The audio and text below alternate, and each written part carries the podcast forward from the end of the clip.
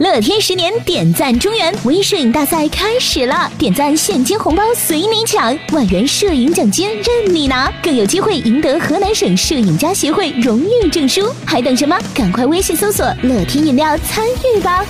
十年前，被国内商界誉为“东北虎”的大商集团，曾以四点二亿的天价拿下了金博大物业三年的经营权。而十年后的今天，经营不佳的现状则不容乐观。在大商金博大店，记者看到不少专柜已经撤下，商场一层西区一块近千平米的区域也被封闭。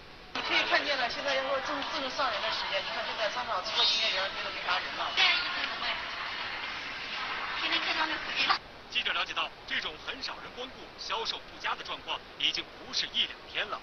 你们这儿生意好吗？看看。一个月能破米而对于日前媒体报道中金博大店二零一五年亏损一点六四亿的消息，大商集团郑州运营部并未做出正面回应。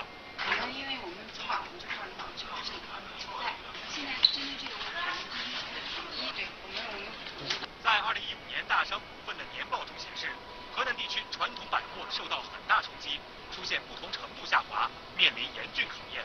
我们从小就是在在这种环境中。